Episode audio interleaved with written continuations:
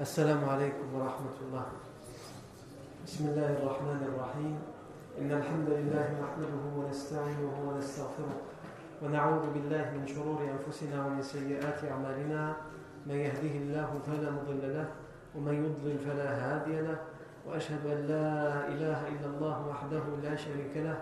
وأشهد أن محمدا عبده ورسوله صلى الله عليه وآله وسلم.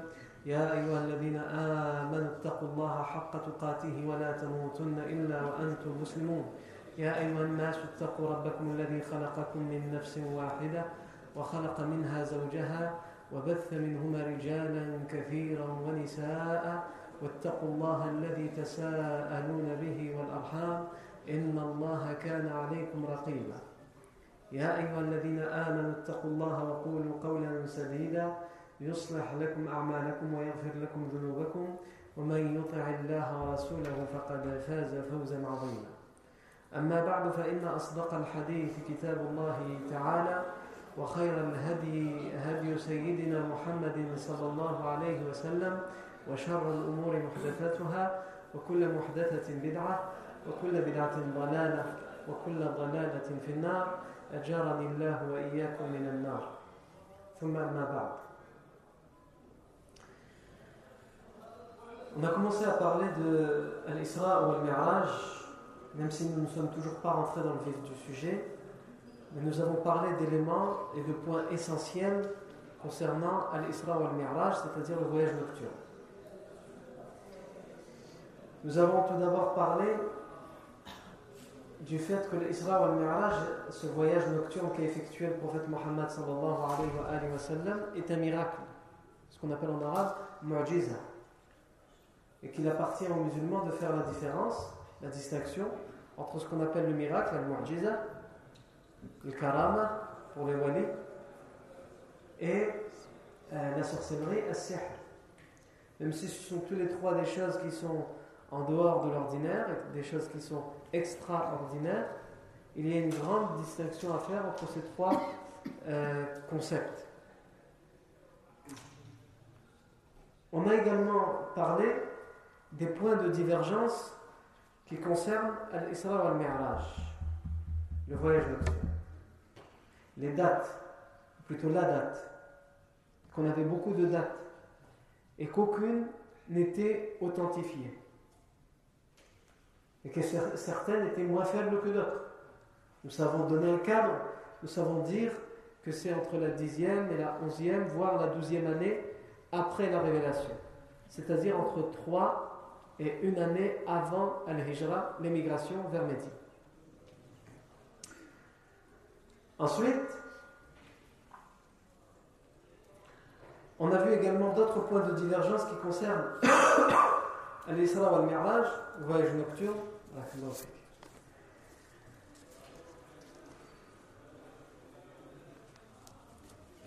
On a vu, euh, on a posé la question est-ce que le prophète Mohammed sallallahu alayhi wa, sallam a fait ce voyage avec son corps et son âme ou simplement avec son, son âme, avec son esprit en rêve finalement et nous avons vu, nous vu les, les divergences, les divergences et les différents arguments apportés par les uns et par les autres. Même si l'opinion de la, grande majorité de Al-Sunnah wal Jama'a qui, qui est la nôtre, Inch'Allah, elle consiste à dire que ce voyage s'est fait et, a été effectué par le prophète Mohammed sallallahu alayhi wa sallam avec son corps et son âme, son corps et son esprit. L'autre point de divergence auquel nous nous sommes euh, sur lequel nous sommes attardés, c'est est-ce que le prophète Mohammed sallallahu a vu de ses yeux vus Allah azawajal lors, lors de ce voyage lorsqu'on dit que le prophète a vu Allah azawajal, il l'a vu à travers son cœur. Et on a dit que sur ce point, il y a, il y a, il y a une divergence entre, entre les compagnons, mais que la vie le plus probant, wallahu a'lam, consiste à dire que le professeur sallam ra'a rabbahu laylat al-isra wal mi'raj bifu'adi.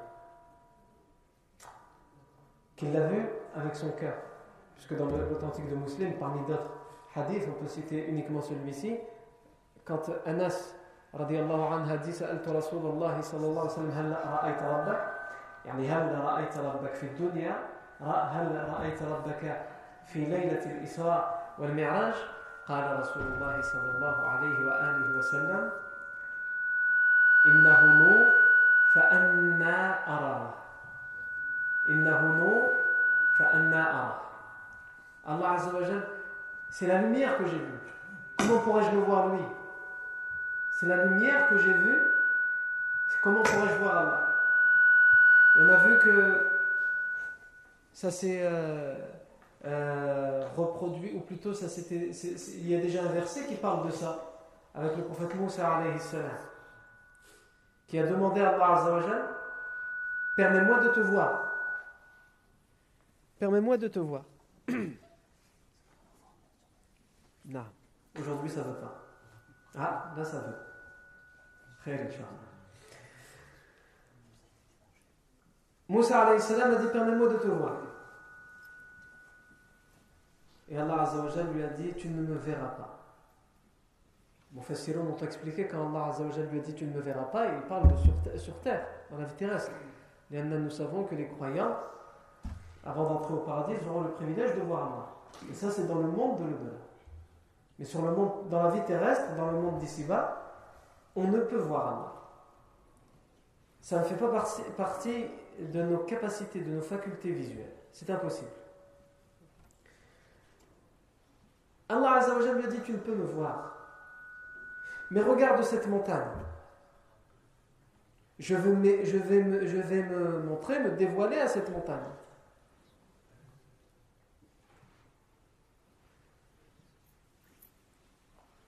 Et si la montagne reste stable, s'il ne lui arrive rien, alors tu pourras me voir. Et c'est une manière de lui dire, regarde ce qui va arriver à la montagne, qui elle, elle c'est la montagne, c'est pas un être humain. La montagne, des centaines de mètres de pierres et de roches enracinées dans le sol, si ça, ça ne peut pas me voir, toi non plus. Un petit être qui est fait d'argile, tu ne pourras pas me voir. Et lorsqu'Allah s'est montré à la montagne, la, la montagne s'est fracassée en plusieurs morceaux. Elle s'est ébranlée parce qu'elle n'a pas pu supporter la vision d'Allah Azzawajal. C'est une créature trop faible sur terre pour pouvoir voir Allah Azzawajal.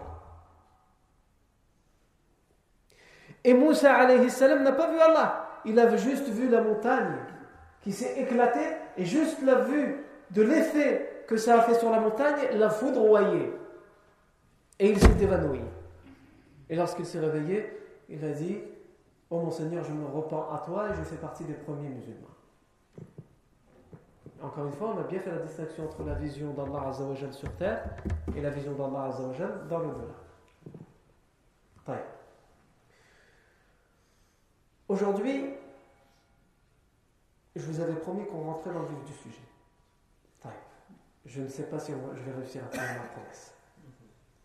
Aujourd'hui, j'avais dit on va rentrer dans le vif du sujet concernant le voyage nocturne. Mais il y a, encore un point important. Et pourquoi je vais ouvrir cette parenthèse? Parce que non seulement elle concerne le voyage nocturne, mais elle va en adéquation aussi avec l'actualité que nous vivons en ce moment.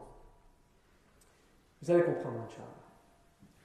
La question que nous devons nous poser lorsqu'on raconte la vie du prophète Mohammed, lorsqu'on parle de la religion, Lorsqu'on raconte la vie du prophète, lorsqu'on dit la prière est obligatoire ou l'alcool est interdit, lorsqu'on parle de la religion, lorsqu'on veut dire quelque chose au nom de la religion. Lorsqu'on veut tout simplement raconter le voyage nocturne,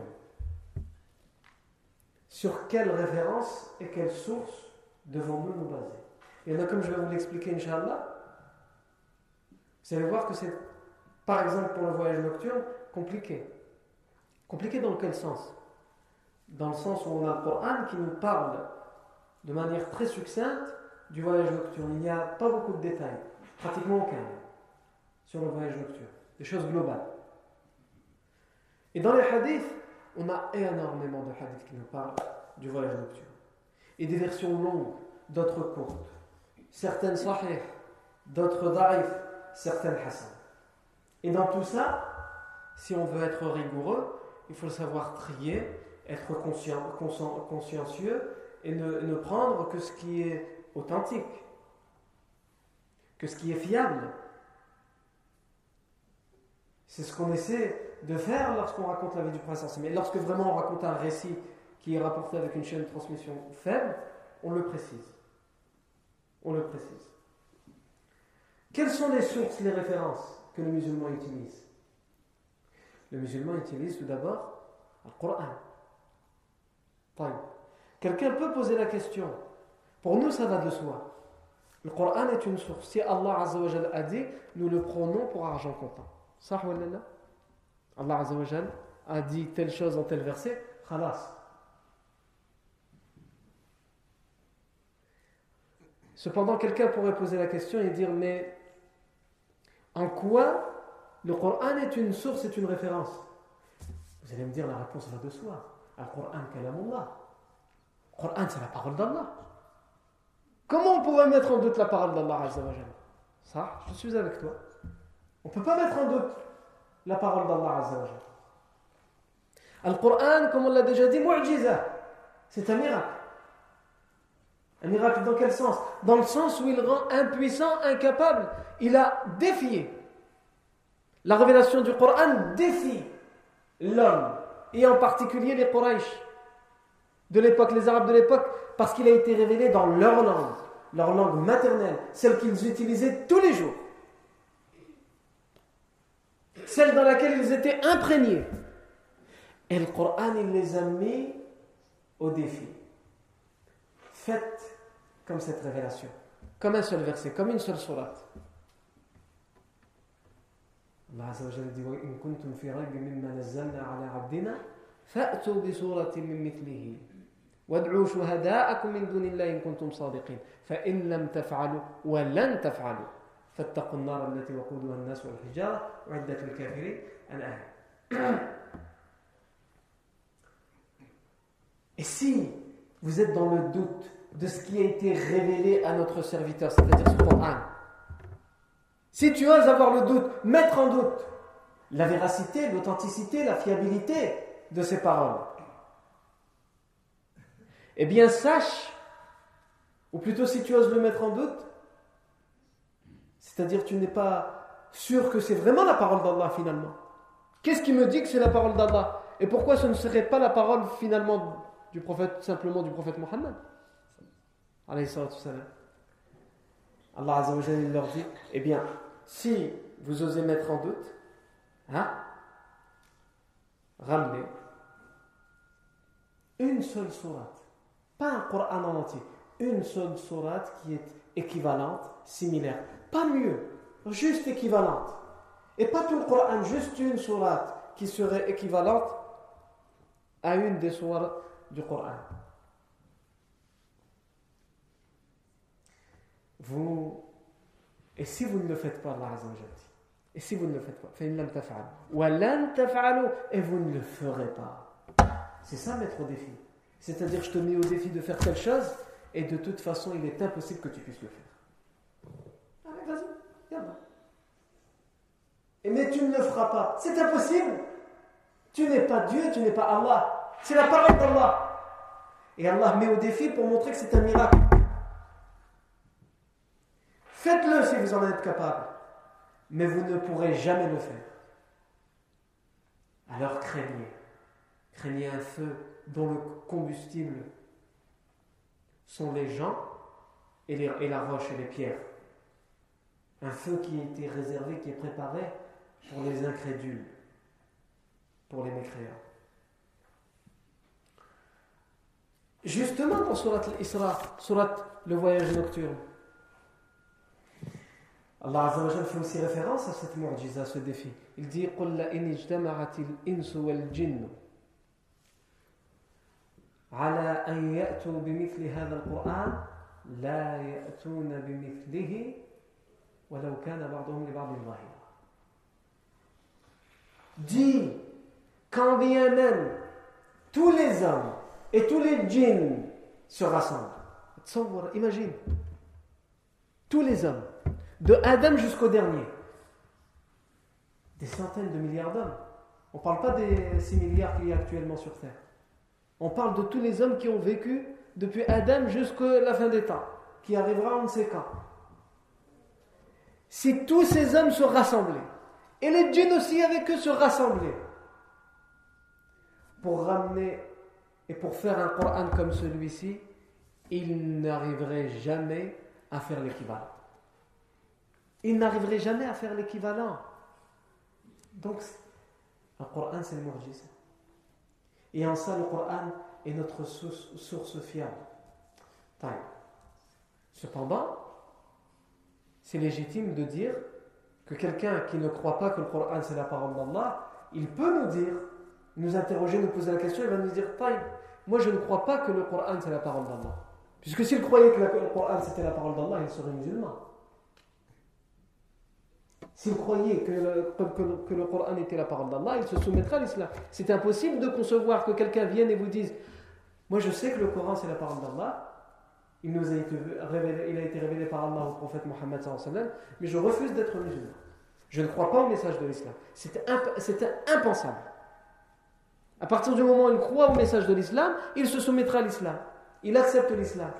L'un ne va pas s'en mettre.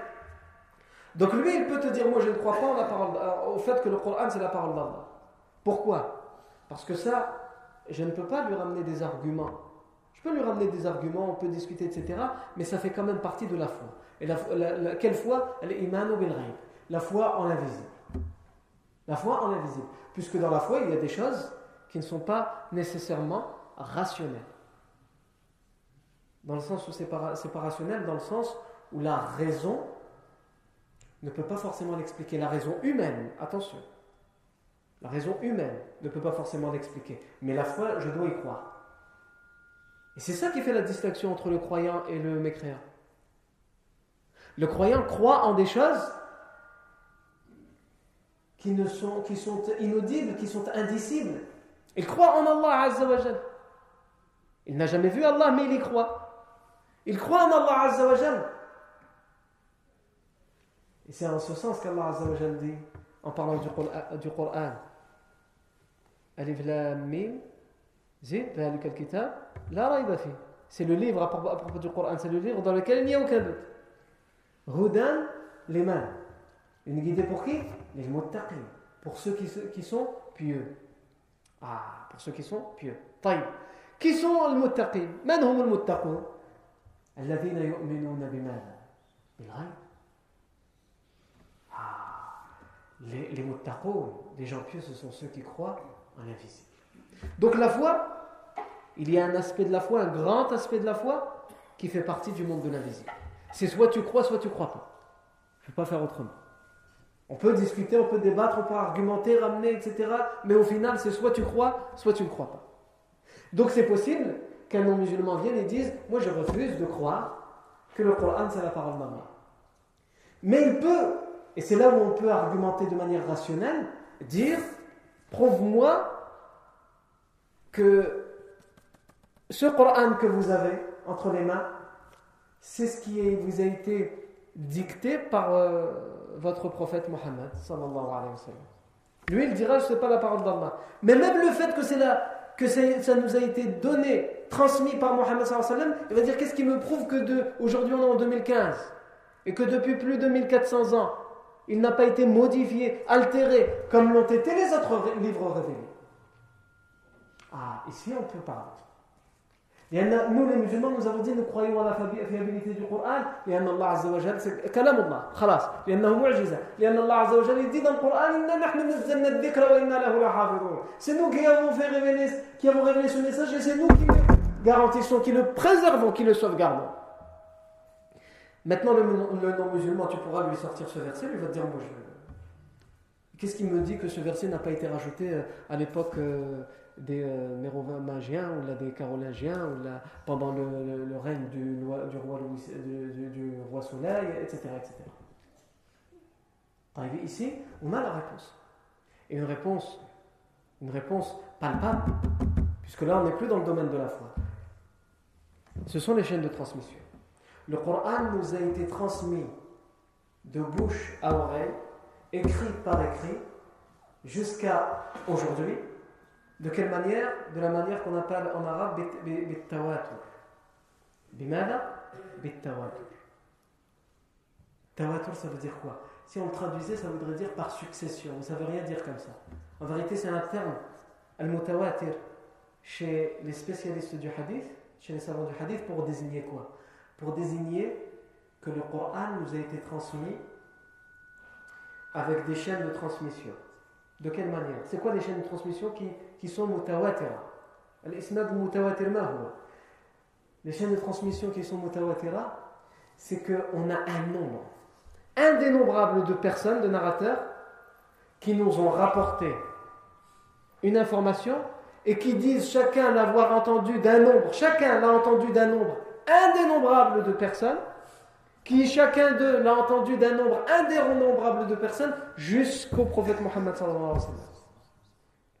Et que chacune de ces personnes, lorsqu'on commence à voir, on va quand même essayer de voir, même si on ne peut pas tous les dénombrer, on va commencer. Le premier, ah oui, il est connu pour être quelqu'un de très minutieux, il n'a pas de perte de mémoire, etc. Le second, la même chose. Le troisième, la même chose. Le quatrième, la même chose. Jusqu'à un moment, on n'a pas de nom, on ne peut pas s'arrêter, mais c'est bon, on s'arrête. C'est ça le mutawatir. Il y a des conditions pour que une chaîne de transmission soit considérée comme mutawatira, c'est-à-dire qu'elle sera irréfutable, indiscutable. Et le Coran, il est mutawatir. Il, nous a été transmis de cette manière. Pas tous les hadiths, on va l'expliquer après, mais le Coran, il est mutawatir. Et c'est en ce sens que personne ne peut discuter. Il peut discuter et dire Moi, je ne crois pas en fait que c'est la parole d'Allah. Mais personne ne peut venir aujourd'hui et nous prouver avec rationalité, par A plus B, il ne peut pas nous prouver, nous démontrer que ce, que ce Coran ne nous, a pas été transmis tel quel par le prophète Mohammed. Là où il peut s'arrêter, c'est qu'il dira il ne croit pas au fait que c'est la parole d'Allah. Ça, c'est Amr C'est quelque chose qui appartient au monde de la visible. Mais en dehors de ça, c'est impossible. Et nous avons les chaînes de transmission, les innombrables chaînes de transmission qui ne s'arrêtent plus. Pour qu'on comprenne les conditions, les conditions de le c'est quoi? Premièrement, le nombre. Il y a un nombre infini. On, on, est arrivé par exemple à 40 personnes et il y en a encore. Donc au bout d'un moment, on s'arrête. Ça ne sert à rien. Puisqu'on a fait l'étude sur les 40 chaînes de transmission, elles sont toutes authentiques et il y en a encore d'autres. Au bout d'un moment, il faut bien qu'on s'arrête. Ça, c'est la première chose, le nombre. La deuxième chose, c'est qu'à chaque niveau, ce nombre est présent. Chaque niveau de chaîne de transmission, chaque génération. Cette personne, avec plein d'autres personnes, l'a entendu d'autres personnes, donc dans une autre génération, qui ont aussi, il y avait plein de personnes qui l'ont entendu, etc., etc., jusqu'au prophète Mohammed Troisième chose, c'est que c'est quelque chose de palpable. Il y a quelque chose de concret quelque chose de rationnel. C'est-à-dire, ce verset qui nous a été transmis, moi, je l'ai entendu de tel shir. Lui l'a entendu de tel shir, qui lui l'a entendu du compagnon, qui lui l'a entendu du professeur enseignant. Mais ce n'est pas que moi. C'est moi, et toi, et lui, et lui, et toutes ces personnes, et il y a encore d'autres dehors, etc. Au bout d'un moment, on s'arrête. Et chacune de ces personnes les a entendues exactement du même nombre, etc., etc., jusqu'au professeur enseignant. Donc on ne peut pas en mettre en doute. Et la quatrième condition, c'est que cette information, lorsqu'elle nous arrive, cet énoncé lorsqu'elle nous arrive, il nous, donne une science certaine. C'est-à-dire on ne peut pas on ne peut pas discuter, c'est pas possible, c'est trop fiable. C'est ça le mutawatir. C'est ça le mutawatir. Et c'est pour cela qu'on dit que l'évangile qu'il y a aujourd'hui, que les chrétiens lisent aujourd'hui, ou la Torah que les, juifs lisent, il, pas, il ne leur a pas été transmis de cette manière. Ils n'ont pas à tawatur dans leur science. D'ailleurs, ces chaînes de transmission, personne des nations ne les a. Lorsqu'on étudie aujourd'hui euh, la philosophie, par exemple, et qu'on nous dit que des philosophes grecs, alors Platon aurait dit ceci, Socrate aurait dit cela, c'est des, milliers d'années, des centaines d'années. Qu'est-ce qui me prouve que c'est vraiment Platon qui l'a dit? Vous avez une chaîne de transmission? C'est Fernand Matin dans son livre qui l'a dit. On nous raconte des légendes, des contes. Évidemment, il y a une grande partie de vrai. Mais qu'est-ce qui nous dit que toutes les choses qu'on nous raconte sur l'histoire, dans l'histoire par exemple française, qu'on a étudiée à l'école, qu'est-ce qui nous dit que c'est vraiment authentique, toutes ces histoires qu'on nous raconte? Ils ont des chaînes de transmission, pas de chaînes de transmission. Des on des rumeurs. Notre religion, non. Elle a été rigoureuse. Et encore, quand je dis notre religion, c'est Al-Sunnah al-Jama'a. Les autres groupes, en dehors de Al-Sunnah al-Jama'a, ne sont pas aussi scrupuleux et rigoureux dans les chaînes de transmission. Pour comprendre le mutawatir, je vais vous donner un exemple simple. Nous sommes assis ici. Hein. Vous m'écoutez, moi je vous parle. Il y a une personne qui rentre là et qui nous dit il pleut dehors. Il pleut dehors. Une personne qui vient nous dit il pleut dehors. C'est possible qu'il pleut, c'est possible qu'il n'a pas très bien vu, c'est possible qu'il mente, c'est possible qu'il nous fasse une blague. Donc on est dans le doute. Après lui, notre personne rentre, il pleut dehors. Après lui, il pleut dehors. Il pleut dehors. Et ainsi de suite. tous ceux qui rentrent, ils nous disent il pleut dehors. On en est à 40. Et les gens continuent à rentrer en nous disant il pleut dehors. Est-ce que vous aurez encore un doute sur le fait qu'il pleut ou non? Répondez. Non. ça, c'est pas mutawatir, ce que je viens de dire. Et pourtant, sur ça, vous avez dit que, vous n'avez pas de doute. Et ça, c'est pas mutawatir. Mutawatir, c'est quoi? C'est que plusieurs personnes entrent en même temps et ils nous disent il pleut. Ensuite, plusieurs autres personnes entrent et nous disent il pleut. Et plusieurs autres entrent et nous disent il pleut. Et plusieurs... C'est ça le mutawatir. Comment vous pouvez discuter ça? C'est ça le mutawatir. Et le Coran nous a été transmis avec ce tawatur.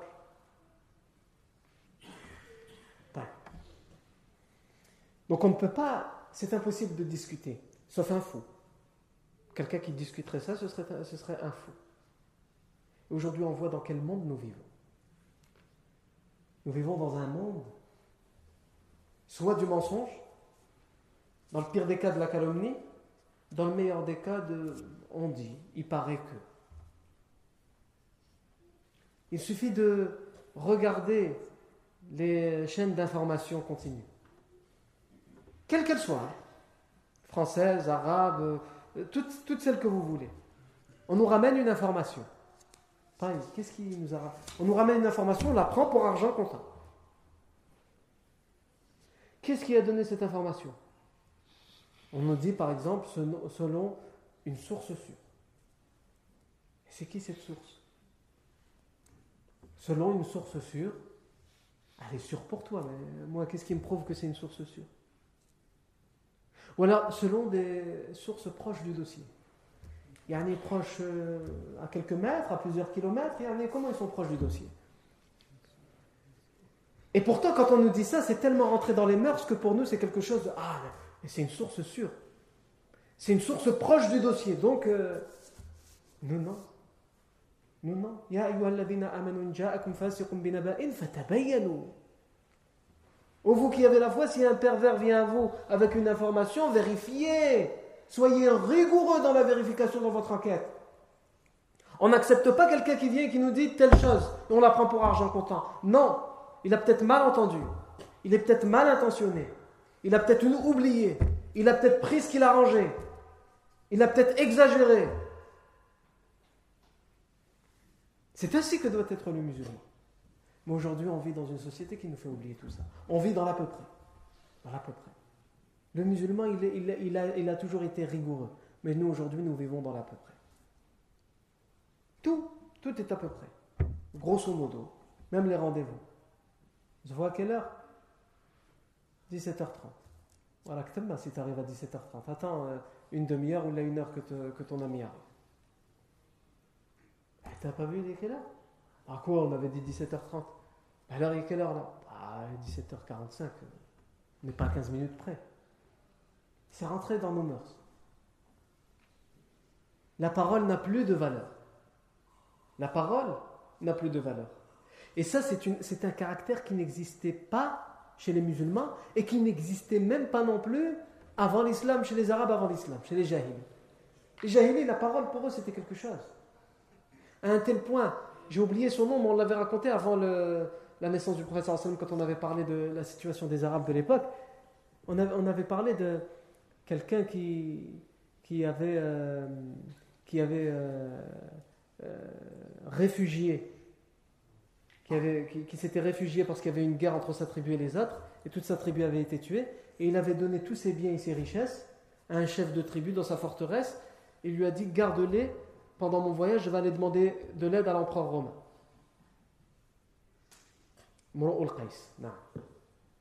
Et cet homme, ce roi, il a gardé ses biens.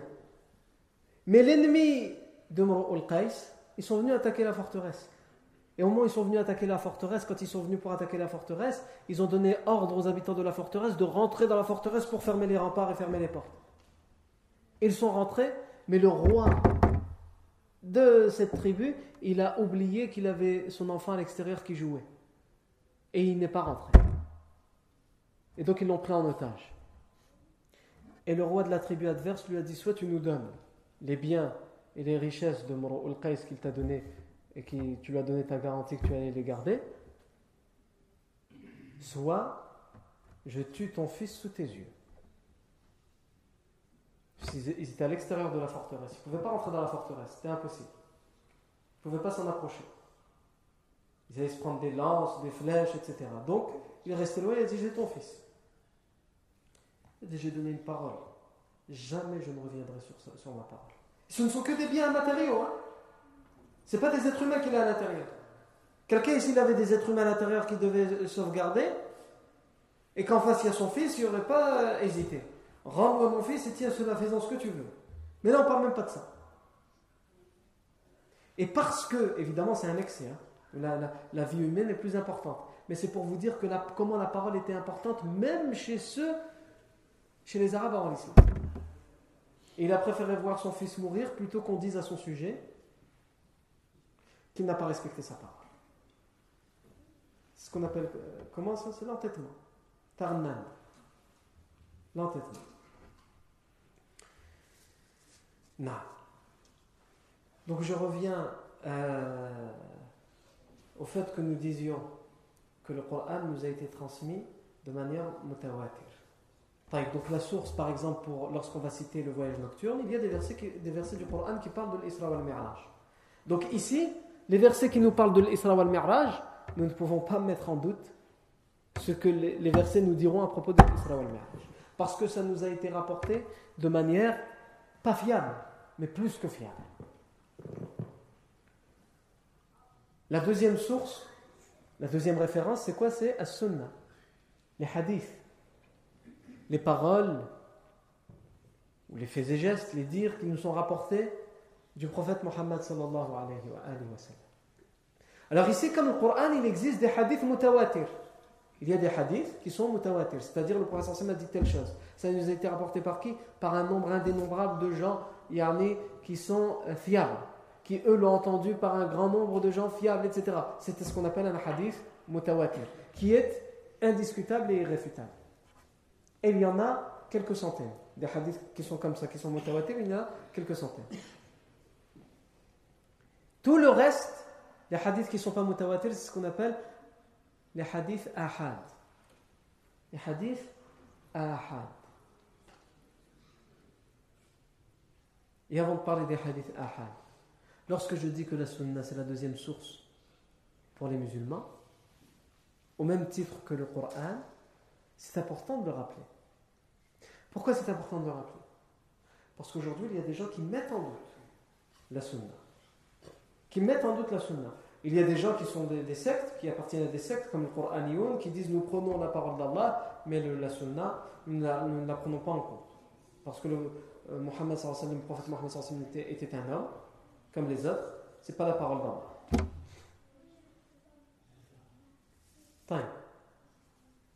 Mais le pire, ce, ne sont pas ces sectes-là comme le Coran.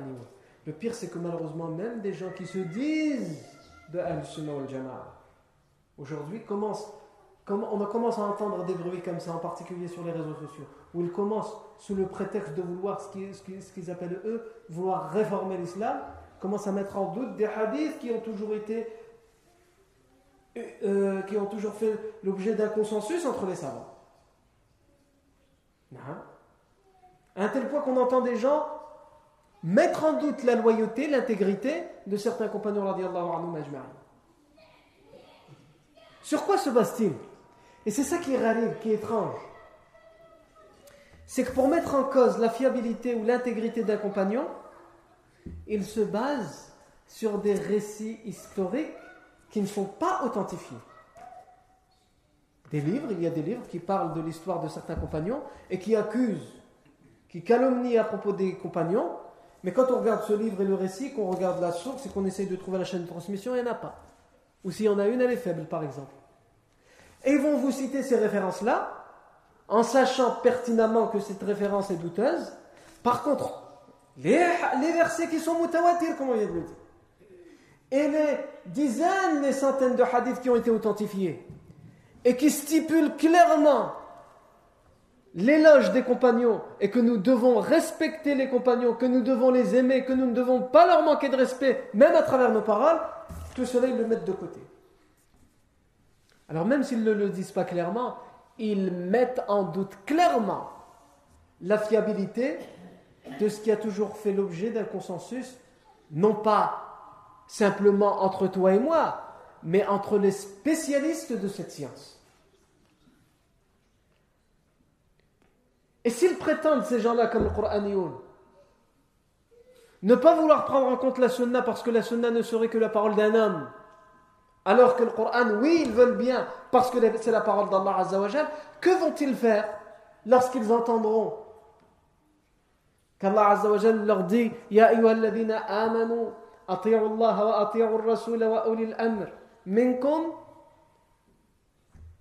فإن تنازعتم في شيء فرudduhu إلى الله والرسول إن كنتم تؤمنون بالله إن كنتم تؤمنون بالله واليوم الآخر ذلك خير وأحسن تأويلا Ô vous qui avez la foi, obéissez à qui À Allah.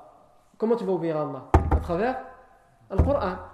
Et obéissez à qui Au messager. Comment tu vas obéir au messager À travers la sunna. À travers la hadith. Et à ulil amri minkum. Ulil amri minkum, certains l'ont commenté, l'ont expliqué par les gouverneurs et d'autres l'ont expliqué par les savants. Et si, et c'est ça qui est plus important, dans ce verset, Allah nous dit, et si vous divergez à propos de quelque chose, eh bien renvoyez-le à Allah. Comment on va le renvoyer à Allah? À travers quoi? À travers le Coran. Et renvoyez-le à son messager. Quand vous n'êtes pas d'accord, pourtant vous êtes deux musulmans. moi je te dis blanc, toi tu me dis noir. Taïb, on n'est pas d'accord. Comment on fait? On va voir ce que le Coran ou la Sunna nous dit pour pouvoir nous mettre d'accord. Wa. Dans quel cas? Si vraiment vous avez foi en Allah et au jour dernier. C'est là la meilleure interprétation et explication à avoir. si vous nous dites que vous suivez que le Coran, le Coran lui-même te dit que tu dois obéir au prophète Le Coran te dit ce que le prophète vous a amené, prenez-le, appliquez-le. Est-ce qu'il vous a interdit éloignez-vous-en, écartez-vous-en. Comment tu vas savoir ce que le professeur t'a amené? À travers les hadiths, à travers la sunna, à travers sa biographie Et si tu prétends suivre que la parole d'Allah, c'est la parole d'Allah qui vient de te le dire, pas moi, pas un hadith.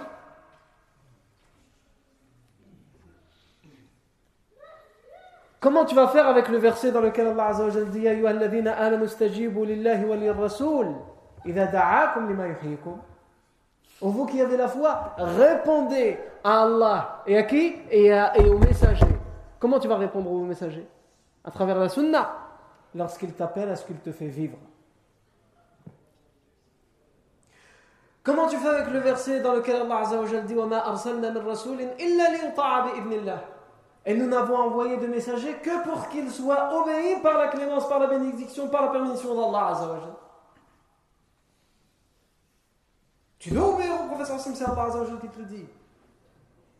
Et énormément d'autres versets. فليحذر الذين يخالفون عن أمره أن تصيبهم فتنة أو يصيبهم عذاب أليم فلا وربك لا يؤمنون حتى يحكموك فيما شجر بينهم ثم لا يجدوا في أنفسهم حرجا مما قضيت ويسلموا تسليما et plein d'autres versets qui viennent te dire أطيعوا الله Obéissez à Allah et à son messager. Comment tu veux obéir à son messager si tu ne prends pas en compte la sunna, ce qu'il t'a dit lorsqu'il t'ordonne? Et aujourd'hui, c'est ce que nous avons. le prophète sallam nous dit respectez le compagnon, on a des gens qui nous disent non, mais quand même, tel compagnon, euh, on ne sait pas tellement parce qu'il y a des livres, bon, ils ne sont pas authentifiés, mais qui nous disent que. Le prophète sallam qui te dit avec des chaînes de transmission authentifiées, génération après génération, tu le mets de côté. Et les versions qui, on ne sait pas, ça tu la prends en compte. En réalité, tu ne veux que t'attaquer à la sunna. Tu ne veux que t'attaquer à la sunna. Si tu t'attaques à la sunna, tu t'attaques à la religion dans son, dans son intégralité. Non. Donc on a dans les hadiths, il y a les hadiths mutawatir, on a expliqué, on ne va pas revenir dessus. Et il y a le reste, c'est ce qu'on appelle les hadiths ahad. Mais dans les hadiths ahad, il y a plusieurs sortes. Il y a par exemple le hadith, ce qu'on appelle le hadith al-mashhour. C'est quoi le hadith al-mashhour Le hadith al-mashhour, si on traduit littéralement, c'est le hadith connu, le hadith réputé, le hadith célèbre. Mais dans la science du hadith, ça veut dire que c'est un hadith qui a été rapporté au minimum par trois narrateurs à chaque niveau. C'est-à-dire qu'eux l'ont entendu au minimum de trois autres narrateurs, qui eux l'ont entendu au minimum de trois narrateurs ou plus, jusqu'au prophète Mohammed Est-ce que tu mets en doute ça? Un hadith mashhour Trois narrateurs, qui eux l'ont entendu de trois, de trois, de trois, jusqu'au Nous, si aujourd'hui il y a quelqu'un qui vient qui nous dit, trois personnes, ils nous disent, j'ai entendu telle chose. Sans qu'ils nous disent de qui on l'a entendu, on dit, trois personnes, c'est bon. Mais là, je ne te dis pas ça, je te dis trois personnes qui disent qui eux-mêmes l'ont entendu chacune de trois personnes, qui eux-mêmes l'ont entendu de trois personnes jusqu'au prophète. Au minimum trois, ça peut être plus. Tu ne peux pas mettre en doute ça. Et pourtant, le hadith al-mashhour, tellement les savants du hadith, et dans notre religion, les savants ont été minutieux, scrupuleux, rigoureux dans ce qu'ils prennent et ce qu'ils ne prennent pas. Dans les hadiths mashhour, il y en a certains qui sont sahih, d'autres qui sont hasan, d'autres qui sont da'if. Même en ayant trois ou plus dans chaque niveau, il y en a certains qui ont été da'if. Parce que non, il y a quand même des doutes sur telle personne, sur telle personne, etc., sur telle chaîne. Donc non, on préfère mettre de côté. Là, on n'est plus dans le domaine du délire du, monde et de l'époque dans laquelle nous vivons. Le domaine de selon une source proche du dossier ou selon une source inconnue mais sûre. Non. Trois personnes connues qui rapportent de trois, etc. Ça, c'est le hadith al-mashhour. Mais dans le hadith al-mashhour, il y a le hadith sahih ou le da'if. Al-maqboul ou al-mardoud. L'autre sorte du hadith ahad, c'est le hadith qui est un degré en dessous de al-mashhour. C'est ce qu'on appelle le hadith al-aziz. Le hadith al-aziz, c'est au minimum deux personnes. Selon certains spécialistes du hadith, à chaque niveau, ou au minimum à un niveau, au moins à une des générations. Et aussi, ici aussi, dans le hadith al-aziz, il y a al-sahih ou al-da'if, al-maqboul ou al-mardoud. Et ensuite, il y a le hadith al-gharib. Hadith al-gharib, c'est celui qui a été rapporté au minimum par une personne. Dans au moins un niveau parmi tous les niveaux de la chaîne de transmission. Et ici aussi, il y a al-sahih al-da'if, al-maqboul ou al-mardoud. Mais comme on a dit, dans toute cette sorte de hadith ahad, donc le mutawatir, on discute pas, on a dit c'est irréfutable, c'est indiscutable. Dans les hadiths ahad, il y a le mashhour, l'aziz, le gharib, mais dans ces sortes de hadiths, il y a al-sahih, al-hasan, al-da'if. Al-sahih, c'est quoi? C'est l'authentique. Et dans l'authentique, il y a deux sortes. Il y a ce qu'on appelle ou al-sahih li ghayrihi. Celui qui est authentique par lui-même. Lui-même, sa chaîne de transmission, elle est claire, c'est une chaîne de transmission dorée, elle est authentique. Et il y a le sahih qui a été qui est devenu authentique, mais il était à la base simplement Hassan. Il était simplement jugé bon. Mais comme il y a d'autres chaînes de transmission qui sont venues le conforter, le confirmer, l'approuver, l'appuyer, on en a fait un hadith sahih, mais c'est pour ça qu'on précise sahih ghayrihi. Parce que si on ne prenait que lui tout seul, il aurait été Hassan. Mais comme il y en a d'autres qui sont venus l'appuyer, on en a fait un hadith sahih. Le deuxième degré qui est aussi acceptable, c'est le hadith al-Hassan. Hadith al-Hassan, c'est celui qui est jugé bon il ne remplit pas toutes les conditions minutieuses du sahih, mais il remplit les conditions de fiabilité. Donc on le concerne comme Hassan. Et dans le Hassan, il y a aussi les deux sortes, le Hassan li ou le Hassan li. Le Hassan, le juger bon pour lui-même, et le juge bon à partir de l'autre. Et dans tout ça, il y a aussi ce qu'on appelle le hadith ou Et c'est là où on voit la rigueur aussi de ulama al-hadith.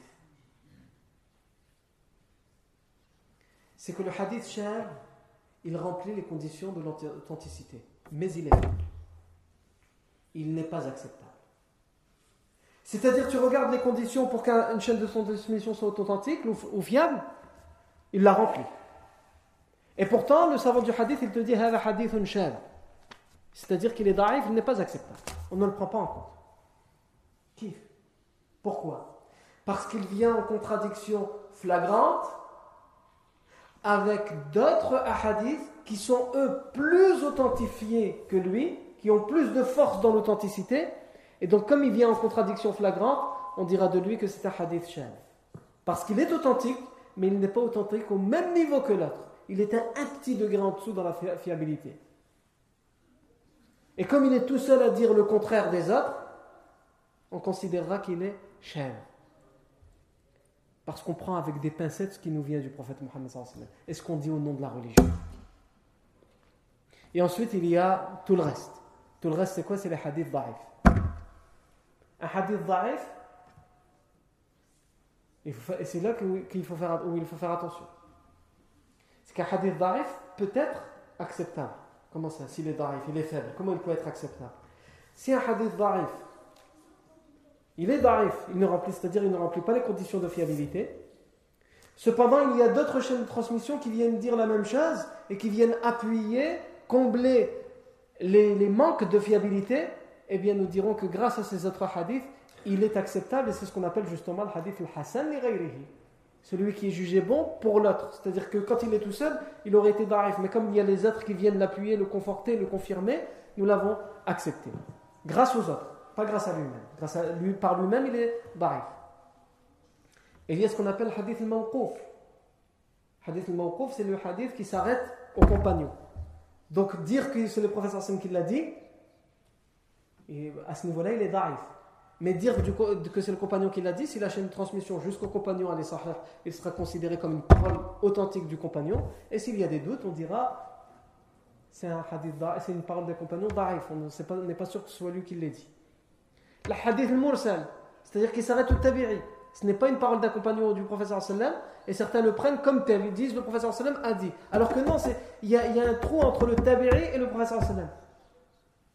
Donc, à ce moment-là, qu'est-ce qu'on dit? On dit les mursal. Et dans les mursal, il y a le mursal al-sahih ou le mursal al-da'if. Ça peut être une vraie parole de tabi'i, comme ça peut être une parole qui ne vient pas du tabi'i. Et ensuite, il y a tous ceux qui ne sont pas, qui ne sont pas du tout acceptables dans le da'if. Chacun à son niveau. Et on ne va pas rentrer dans chacune des définitions, autrement on ne s'arrêterait pas. Il y a le mu'allal, le mu'allaq, il y a le mawdou', le makdou, le muttarab, etc., etc. Pourquoi ça? Pourquoi je m'attache à ça? Pour montrer à quel point, lorsque nous disons le hadith est sahih, c'est pas quelqu'un qui dit le hadith est sahih comme nous. Quand on dit tel savant spécialiste du hadith a dit le sahih, c'est par tout ça qu'il est passé. C'est la science la plus minutieuse. Comment après cela on peut mettre en doute la fiabilité du Coran, la fiabilité, la fiabilité de, la sunna sahiha? La sunna sahiha, pas celle qui fait justement divergence, puisque dans les hadiths, il y a des divergences aussi. Il y a des hadiths, dans les hadiths qui sont hassan, d'autres qui sont da'if, il y a des, il y a des spécialistes des hadiths qui ne sont pas d'accord entre eux. Il y en a qui vont dire non, il est hassan, l'autre va dire non, il est da'if. Et chacun il a son argument. Non. Et aujourd'hui, on a des gens qui veulent balayer d'un revers de main tout ça sous prétexte de ce qu'ils appellent la réforme islamique. Sous prétexte de ce qu'ils appellent la réforme. Ils veulent réformer l'islam. Et ils mettent de côté un trésor qui nous a été transmis par nos anciennes générations. Ce travail qui n'a été, été fait et appliqué par aucune autre nation, aucune autre civilisation. Ils veulent l'enterrer, l'oublier. Pour, pourquoi? Pour que leur raison soit la plus, grande, la suprême. Pour que leurs raisons prennent le dessus. Parce que eux, ils comprennent quelque chose de la religion. C'est-à-dire, il te dit, oui, c'est vrai que dans le Coran, on trouve tel verset. C'est vrai qu'il y a un hadith dans le Bukhari qui dit que ceci, cela. Cependant, on est en 2015. Hein? Et donc, euh, non, non c'est pas acceptable. C'est pas acceptable. C'est pas acceptable pour toi, pour ta raison, pour ta rationalité à toi, pour ton vécu à toi, pour par rapport à l'éducation que tu as eue, par rapport à ton vécu. Mais Allah te dit, comment tu peux me dire c'est pas acceptable? Tu peux me dire, on est à une époque où certaines choses, on ne peut pas l'appliquer pour l'instant parce qu'on ne remplit pas toutes les conditions pour l'appliquer. Non Mais me dire qu'aujourd'hui, on doit mettre un, terme à, tel verset ou à tel hadith qui a été authentifié et qui fait consensus, là non. Tu vas dans une déviance et dans un égarement évident et apparent. Et cette, euh, lutte, c'est une lutte qui a toujours existé. Entre ce qu'on appelle les rationalistes et les littéralistes. Il y a deux extrêmes dans lesquels nous ne devons pas tomber. Ni dans un littéralisme évident, exagéré, excessif, ni dans, une, dans un rationalisme sans borne. Littéralisme, c'est quoi? C'est-à-dire tu prends à la lettre. Ce qu'on appelle en arabe zahiriya. Le texte, tu le prends à la lettre. Tu comprends pas que le texte, il a eu un contexte, qu'il l'a dit pour une personne qui lui avait posé telle question au professeur ou qui lui est arrivé telle chose. Non, tu mets de côté tout ça, tu prends le texte et tu veux l'appliquer. Et tu comprends pas la finalité du texte. Le contexte du, texte.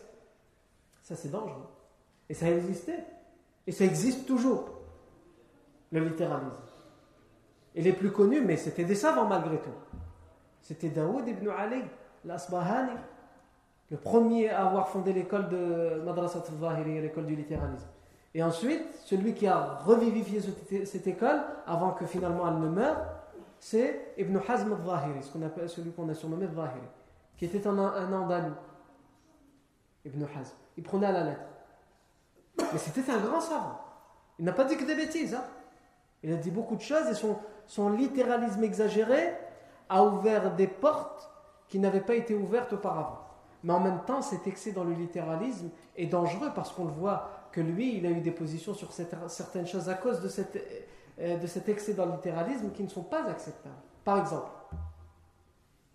euh, quand on fait le, fiqh dans Tahara, dans la purification, il y a un hadith où le professeur dit La yabulanna ahadukum ou euh. Que nul d'entre vous n'urine dans l'eau qui est stagnante. Que nul d'entre vous n'urine. Il est interdit d'uriner dans une eau stagnante. Regarde, si c'est une rivière, il y, a, des courants, bah, ça va être euh, euh, envoyé, etc. Donc si après il y a des gens qui viennent boire ou qui viennent faire leurs ablutions, il n'y a pas de problème. Voilà qu'il dans une eau stagnante, non. Toi tu vas uriner dans l'eau qui... Euh, ça, va ça, va, devenir de l'urine, ça ne va, ça plus être de l'eau. Il n'y a, pas de courant, c'est une eau qui stagne. Donc ce que tu mets dedans comme impureté, elle y reste et elle se mélange à l'eau. Jusque plus, si elle, elle, augmente et elle se multiplie cette souillure, elle va être plus forte que l'eau. Et cette eau tout entière va devenir impure. Le professeur a dit que nul d'entre vous n'urine dans l'eau Mais lui, il prend à la lettre. Ça veut dire quoi, il prend à la lettre? Toi, qu'est-ce que tu as compris de ce hadith? Tu as compris ce que, tout ce que je viens d'expliquer, c'est-à-dire qu'il ne faut pas mettre de l'urine dans l'eau stagnante, parce que si tu le mets, elle va devenir impure, etc. Lui, il dit non. Il dit, nous sommes des littéralistes, nous devons faire, nous nous interdisons de faire ce que le professeur nous a interdit. Le reste, il ne nous l'a pas interdit. Le professeur nous a interdit d'uriner directement dans l'eau stagnante. Mais si tu urines dans un récipient et tu le, mets, tu le verses dans l'eau stagnante, là, il n'y a pas de problème. Quel texte te l'a interdit Il n'y a pas de texte qui l'a interdit. C'est ça le littéralisme exagéré. Ou alors dans le hadith où le professeur sallam dit à propos des jeunes filles qui n'ont toujours pas été, qui n'ont jamais été mariées, le professeur sallam dit à l'époque au père qui se demandait, c'était Aïcha qui avait posé la question, anha, mais comment on peut connaître d'une jeune fille qui n'a jamais été mariée son accord pour le mariage? Parce qu'à l'époque, et ça, existe encore aujourd'hui chez beaucoup de familles, il y a une jeune fille, elle est pudique dans les questions de mariage avec ses parents. C'est beaucoup dans la culture arabe. On ne va pas parler facilement avec les parents et encore moins avec le père de mariage, entre la fille et le père. Donc le, Aïcha a demandé, mais comment on va savoir qu'une fille elle est d'accord? Elle va jamais oser. Ça se fait pas qu'elle dit, moi je veux me marier. C'est Eid. À l'époque, c'était Eid. Donc le professeur Hassan lui a dit, Son accord, c'est son silence. Si quand on lui propose quelqu'un, elle dit rien, ça veut dire qu'elle est d'accord parce qu'elle n'ose pas dire oui. Par contre, si elle ne le veut pas, vous inquiétez pas, elle le fera savoir. C'est ça que ça veut dire le hadith. Aujourd'hui, évidemment, c'est différent. On ne va pas dire aujourd'hui, euh, si elle n'a rien dit, ça veut dire qu'elle est d'accord. Aujourd'hui, ça peut être l'inverse. Donc il faut aussi voir le contexte et la culture. Non. Ibn Hazm, qu'est-ce qu'il nous dit? Il nous dit si la fille dit clairement qu'elle est d'accord, il est interdit en religion de considérer qu'elle est d'accord. Parce que le professeur dit et nous prenons à la lettre. C'est ça l'excès dans le littéralisme. Mais il, a été, il était virulent, Ibn Hazm, à l'encontre des savants de son époque, et aussi ils l'ont été à son époque à un tel point qu'ils se sont plaints de lui et de, ses excès auprès des gouverneurs et des princes de l'Andalousie de l'époque, et à un tel point qu'il a été condamné à ne plus prendre la parole en public. Il a été exilé dans un village pour qu'il ne parle à personne. Et on a même rassemblé tous ses ouvrages et on les a fait brûler en place publique. Non. Un tel point qu'il a dit dans un poème, puisque c'était aussi un grand poète, il a dit euh,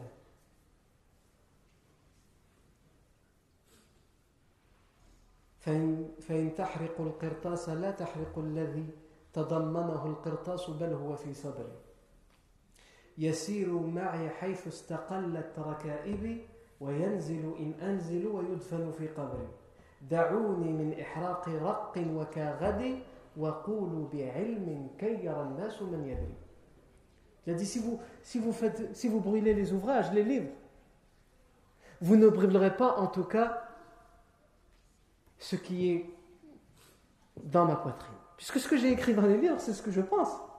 Alors, vous avez brûlé l'encre, c'est bien. Comment vous faites pour brûler ce que je pense et ce dont je suis convaincu Là, ça va être plus compliqué. Hein. c'est ça qu'il dit dans cette règle. Et il dit il va avec moi là où se déplacent mes pieds. Et ce que je pense, mes opinions? S'arrêtent lorsque je m'arrête. Parce que c'est en moi mes opinions. C'est pas dans le livre, c'est ce que je pense. C'est ça mon attitude et mes positions. Et il sera enterré avec moi dans ma tombe, que ça vous plaise ou non.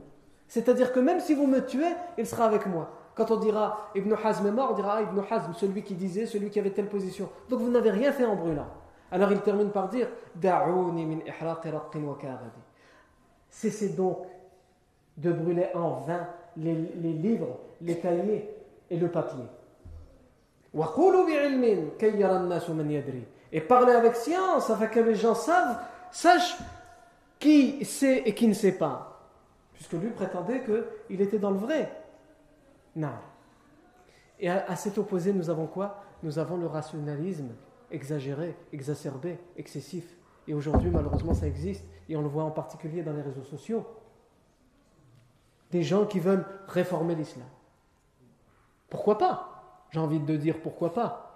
Si on considère que réformer l'islam, c'est revenir au véritable islam duquel nous nous sommes éloignés, pourquoi pas? Mais à, condition que cette réforme se fasse avec qui? Avec des gens qui sont spécialistes de cet islam, avec des, érudits, des ulama, des fuqaha. Si tu es quelqu'un qui est spécialisé dans ton domaine mais qui n'est pas l'islam, tu peux réformer ton domaine. Mais laisse l'islam à ceux qui en sont spécialistes. Tu ne connais rien, ou presque rien, du Coran, de la Sunna, et tu prétends vouloir réformer? Réforme-toi toi, d'abord. Réforme-toi toi d'abord. C'est comme euh, euh, la personne, avec tout le respect que nous avons pour les mécaniciens, quelqu'un qui est spécialisé en mécanique. Et lui, il va te dire, écoute, une nouvelle façon de faire la mécanique parce que tout ce qu'on a toujours fait avec euh, le pont dans le garage, monter la voiture, tout ça, c'est une perte de temps. Je vais réformer la mécanique, j'ai une nouvelle façon. Et lui, c'est un spécialiste de mécanique. Tu vas lui faire confiance. Il sait de quoi il parle. Il a 40 ans d'expérience derrière. Il n'a vécu que pour la mécanique. Il a beau laver ses mains, elle reste toujours noire. C'est un mécanicien, khlas, il l'a dans le sang. Mais c'est quelqu'un qui est spécialisé dans la boulangerie. Il vient le voir et lui dit Non, non, non, tu te fais n'importe quoi. C'est moi qui va réformer la mécanique. Va réformer les baguettes, si tu veux. Mais laisse la mécanique au mécanicien. Et eh bien ici, c'est la même chose. Même si c'est un exemple de, bas niveau, on en est réduit à ça. Occupe-toi de ton domaine. Occupe-toi de ton domaine. Et ça ça, fait, poser la question, mais je pense que c'est l'heure de l'Aïcha. Ça fait poser la question sur une chose qui est importante. C'est la place de la raison. Nous ne disons pas que nous ne devons pas utiliser la raison. Mais comme je l'ai dit, l'islam, et en particulier Al-Sunnah al Jama'a, c'est le juste milieu. Al-Wasat. Entre le laxisme et l'exagération et l'excès. Entre que la raison ou entre que la lettre. Non, nous sommes entre les deux. Nous ne disons pas que la lettre. La lettre, en fonction de ce que la raison comprend, en fonction de son contexte, en fonction de ce qui a été dit par les spécialistes de ce domaine, etc. etc. Pas que la raison, parce que la raison a ses limites, et toi tu as une raison, moi j'ai la mienne, et on ne sera jamais d'accord. Et tu prends n'importe quelle matière, la philosophie. Il y a plein de théories philosophes qui sont contradictoires. Nous, les philosophes de, lumière, on dit ça. Les autres, les philosophes des ténèbres, par exemple, même s'ils n'ont jamais existé, même si en réalité c'est presque tous des philosophes de ténèbres, ils vont dire autre chose. Et chacun, au, nom de la philosophie. Pourquoi? Parce que chacun a sa façon de réfléchir, en fonction de son vécu, en fonction de ce qu'il a été, de, ce pourquoi il a été formé, etc. Il va arriver à des conclusions différentes. Et chez l'islam, c'est la même chose. Mais si on arrive à se mettre d'accord sur le Coran et la Sunna, leur fiabilité et comment ils sont fiables, alors là, même si on parle de réformer ou de ceci ou cela, tant qu'on s'attache au Coran et la Sunna, on ne, on ne s'égarera pas et on ne déviera pas. Et on restera, dans le juste milieu.